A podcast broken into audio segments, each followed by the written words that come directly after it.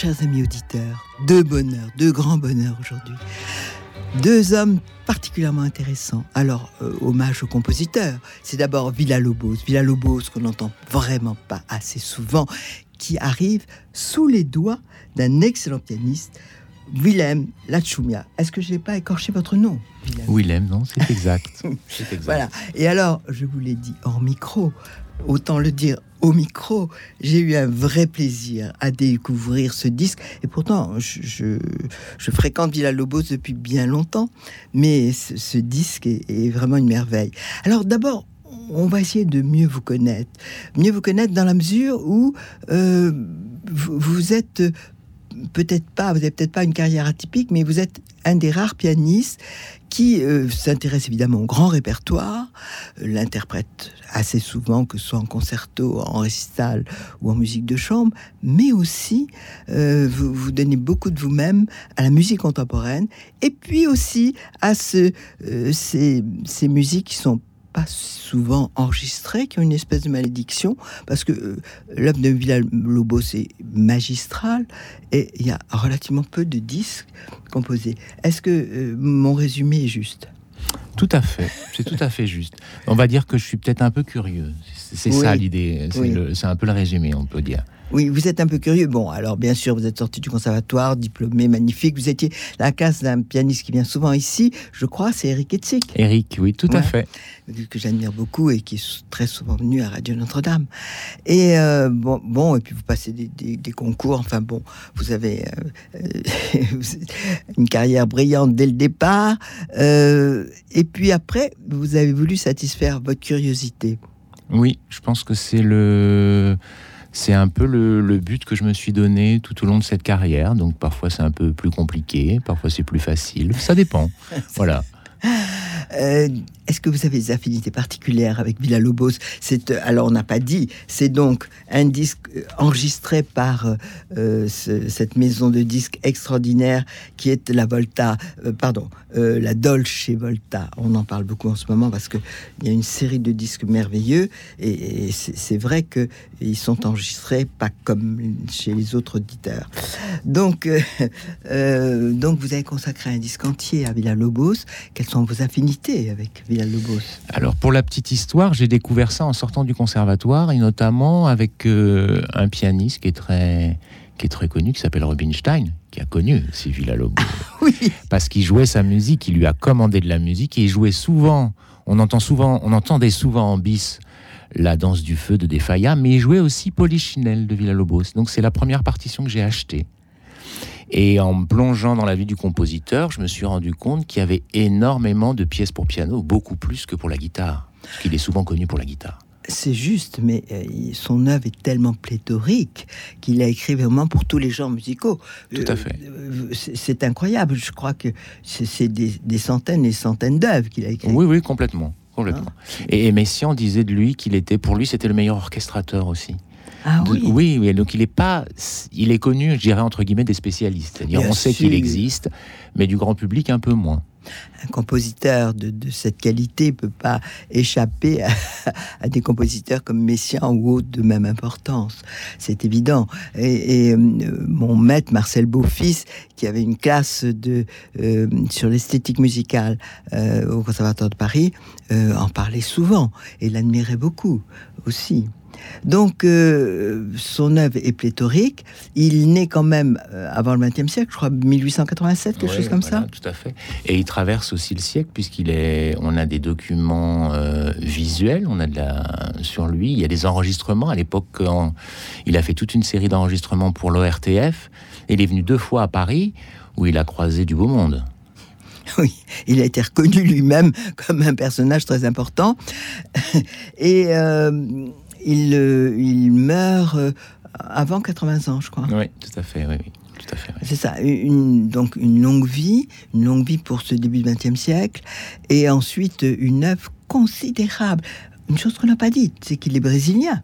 Tout à fait, oui, il est brésilien. Et c'est fondamental de le dire, parce que c'est toute la richesse du pays qui est concentrée dans cette œuvre. Tout à fait, et c'est le, le, choix des pièces, justement. J'ai fait, j'ai fait beaucoup attention à ça. Voilà, alors vous allez nous, parler de, de, ces pièces. Euh, j'ai choisi, selon, vous auriez peut-être choisi d'autres œuvres de ce disque pour nos chers auditeurs. Moi, ça a été les, les coups de cœur. Et puis, euh, si vous me demandez de faire un autre conducteur, j'en mettrai d'autres. Parce que j'ai eu un mal fou à choisir et à m'arrêter à certains et pas d'autres. Voilà, euh, au, départ, de façon générale, vous nous parlez de votre disque. Alors, ce qui, euh, ce qui s'est passé, c'est que j'ai été intrigué par une pièce depuis très longtemps qui s'appelle Ruggi Poema. C'est la dernière pièce du disque, qui est une espèce de pavé d'une vingtaine de minutes dédiée à Rubinstein.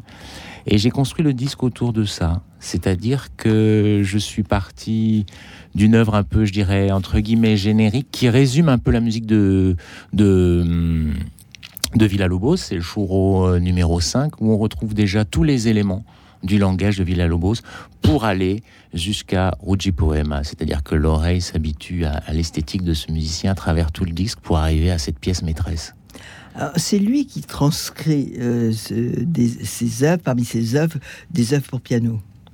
Alors c'est lui, c'est le, c'est lui qui écrit. Euh, oui, oui, tout à fait, oui, oui. C'est lui qui, euh, il a deux femmes, il a eu deux femmes d'ailleurs. Il s'est marié deux fois. Toutes les deux étaient, pianistes. Donc euh, il y a un rapport avec le piano qui est, qui est assez proche. Alors avant que nous écoutions ces pièces, c'est écrit en trop petit. Vous nous dites la traduction française qui est tellement charmante. Alors, deux, trois.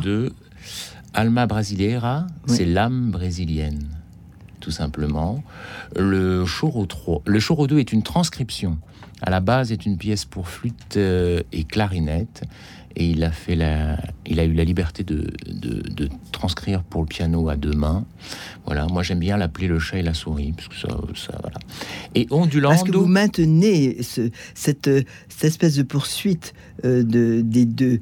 Oui, tout à fait. C'est vraiment une écriture horizontale où il y a deux voix qui chamaillent un peu en permanence. Il y a une espèce de petit, écouté. Il y a une espèce de petit, de petite mélodie après au, milieu, chaloupé, puis ça, fait, ça finit en point d'interrogation. Et la troisième pièce, Ondulando, Ondulant. Donc ça, c'est une œuvre de jeunesse. Donc, euh, elle a été notée au plus 31. On ne sait pas trop. Euh, voilà, c'est une œuvre qui. Il y a quelques œuvres comme ça, des qui sont qui sont ressorties. Euh, à la fin de sa vie, on a découvert des manuscrits où il avait écrit des, petites pièces comme ça. Mais on a déjà, on a déjà du Villa-Lobos. Alors bien sûr, ces œuvres-là sont de Villa-Lobos et c'est Willem Lachumia qui en est l'interprète.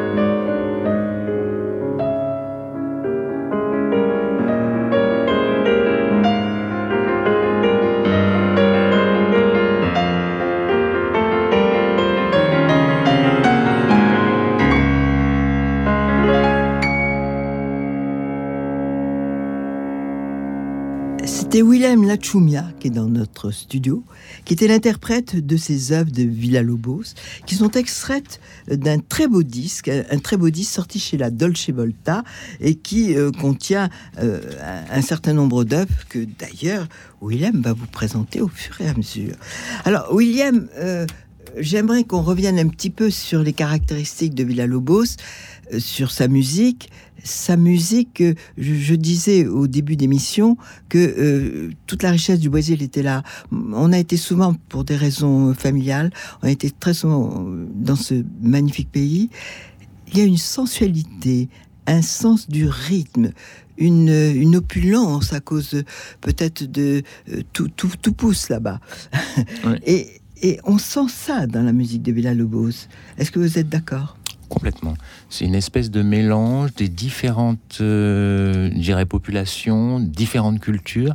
C'est une espèce de melting pot, hein, puisqu'on sait très bien que d'une part, il y a eu les Portugais qui sont arrivés, donc il y a toute la musique de salon qui est présente, mais également une partie de l'Afrique avec l'esclavage et euh, les Indiens aussi toute la partie amazonienne.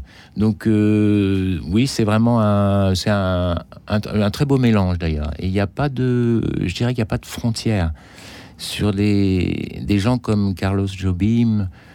Hum, sont très, ont été très intéressés par la musique de Villa-Lobos et sont beaucoup inspirés. C'est un des rares pays où vraiment des gens d'ethnies très différentes s'entendent bien.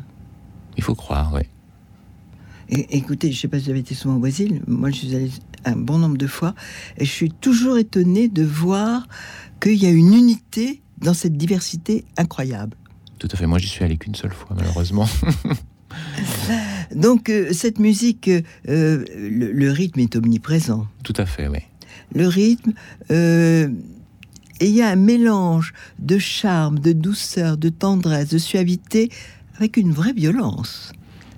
Euh, oui, c'est essentiellement cette espèce de sensualité qu'on retrouve. Je trouve que c'est dans les, dans les formules mélodiques. Contrairement à l'Europe, on a souvent des notes conjointes qui se suivent, alors qu'au Brésil, les formules mélodiques sont bien beaucoup plus complexes. Si on les écoute de près, on se dit ah mais tiens, dites donc, il y a des intervalles, c'est pas évident. Donc je crois que ça vient de là, d'une part, et ce et ce mot qui est complètement euh, intraduisible, saudade, qui est peut-être traduisible peut-être en allemand avec Sehnsucht, euh, voilà, cette espèce de vague à l'âme, mélancolie, pas vraiment. Euh, voilà. Je pense que c'est ces différents éléments qui font la, la culture brésilienne. Ah, je, vous regarde en, me disant que euh, vous êtes quand même un curieux pianiste parce que c'est pas un, disque euh, qui se vend comme des valses de Chopin.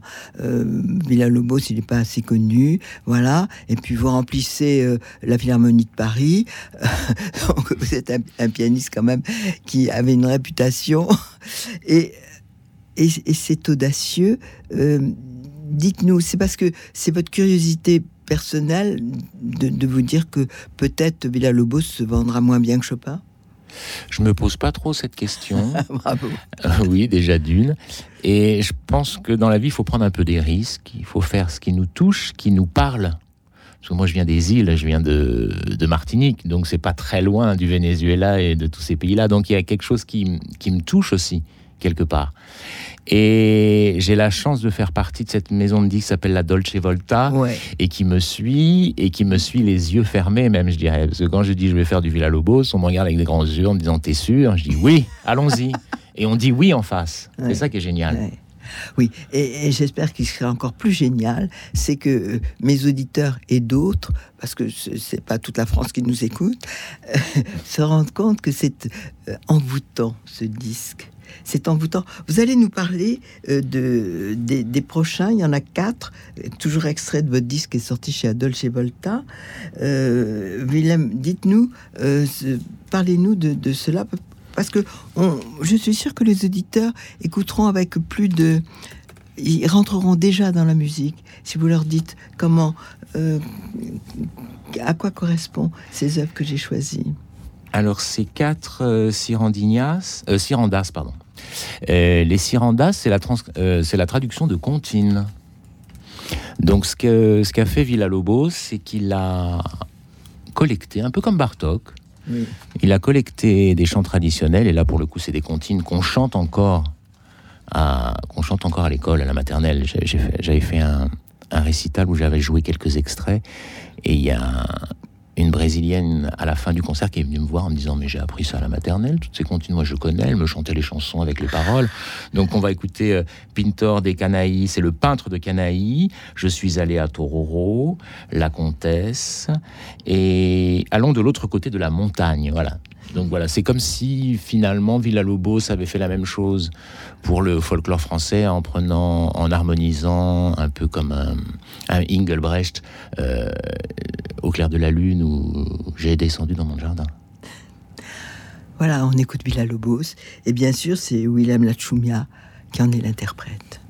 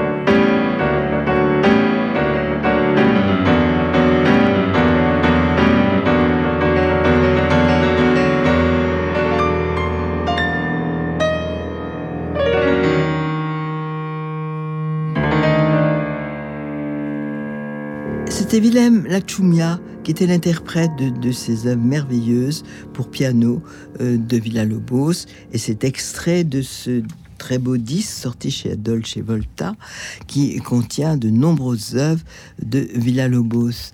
Euh, Willem, j'ai vu que vous avez travaillé avec euh, des compositeurs français euh, que j'admire beaucoup et sont les plus grands.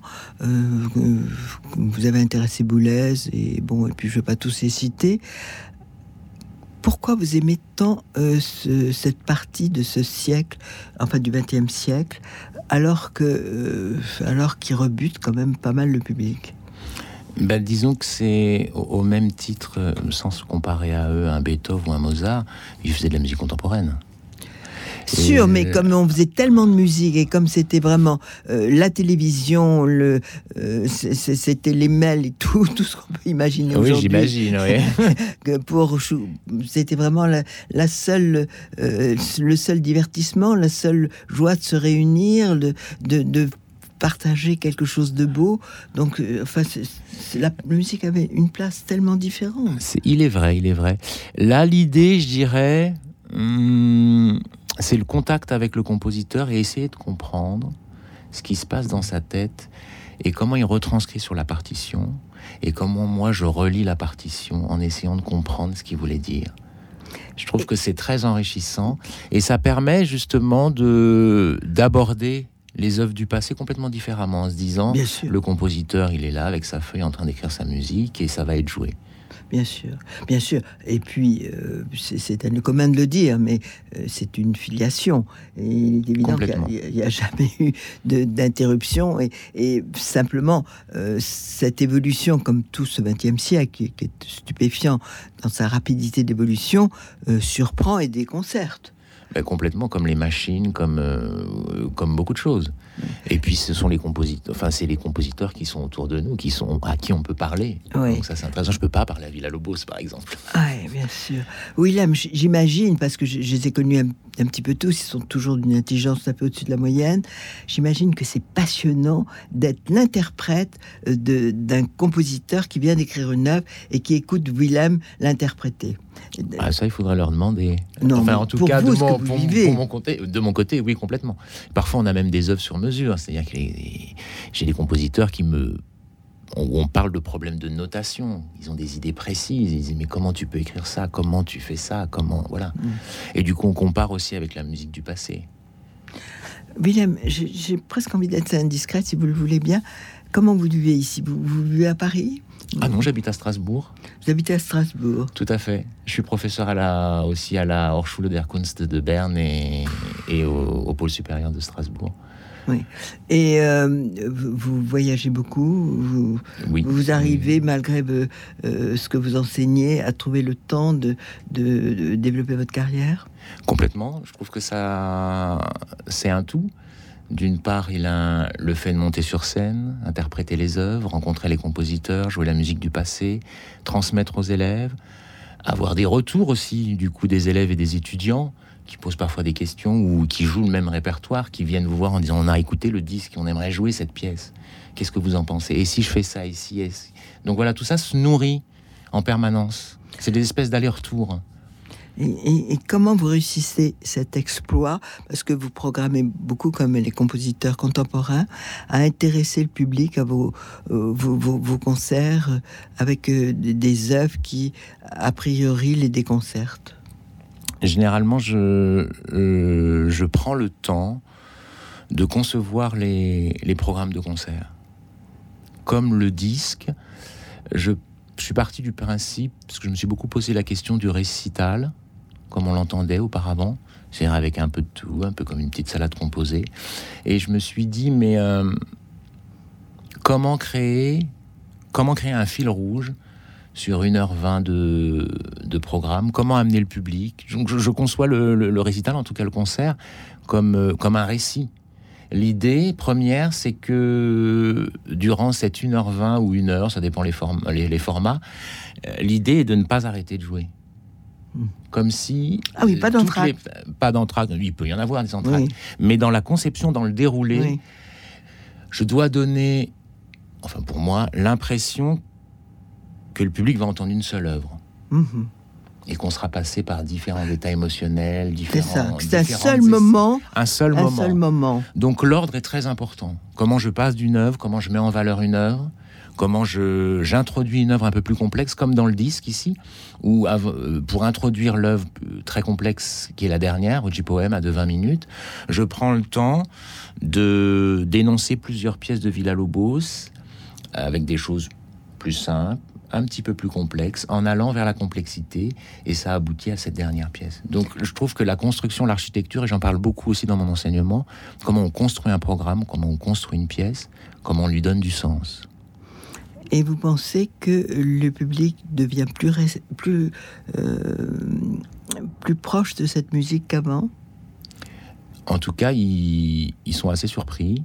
Mm. Ça peut être déconcertant. Mais... euh, Ils ne vous pen- pas. Non, ils ne fuient pas. Non, au contraire. Moi, ça m'est arrivé. Par exemple, j'ai mélangé euh, des cendrillons de Prokofiev avec euh, la suite en la Rameau. Parce que toute la partie du bal, dans le ballet de Prokofiev, sont constituées de danses baroques. Il y a oui, des mais. Prokofiev, c'est pas Shostakovich. Tout à fait. Enfin, Mais... je ne vais pas dire Shostakovich, je vais dire euh, il y a des, des contemporains beaucoup plus beaucoup difficiles. plus. Oui, complètement. Oui. Je veux Mais- dire Stockhausen. Ah oui, Stockhausen, c'est encore, encore Voilà. différent. Mais là, j'ai beaucoup de retours de public me disant, ben, à un moment, on savait plus si c'était Rameau ou Prokofiev. Ouais, oui. Mais de Rameau à Prokofiev, je vous suis. C'est plutôt, même Gilbert Ami, je sais que vous avez travaillé avec Gilbert Ami, Ouais. Gilbert Ami est pas facile pour le public. Non, non, pas du tout. Mais euh, après, j'organise euh, les, les récitals euh, différemment. Oui, bien sûr. Mm. Oui, c'est- vraiment étonnant. Et euh, vous pensez enregistrer, euh, continuer à enregistrer du Villa Lobos, d'abord en musique de chambre. Euh, quel est votre rôle en musique de chambre? Alors, en musique de chambre, je fais pas mal de choses avec l'ensemble Accroche-Notes à Strasbourg, où Ah. on mélange, dans le cadre d'un festival au mois de juillet, où on mélange répertoire d'au- d'aujourd'hui et d'hier et de demain. ah, oui. Donc voilà, il y Dans a quel toujours cette festival idée. Ça s'appelle les rencontres de la musique de chambre de Strasbourg. Tout Ah simplement, oui. c'est début juillet. Et c'est début juillet. Tout à fait. Autrement, j'ai un duo avec euh, Vanessa Wagner. On a euh, Quelle dernièrement merveilleuse pianiste, mais à quatre mains. à deux pianos là. On a fait Deux tout un programme autour des compositeurs minimalistes et, et autour de Bernstein West Side Story.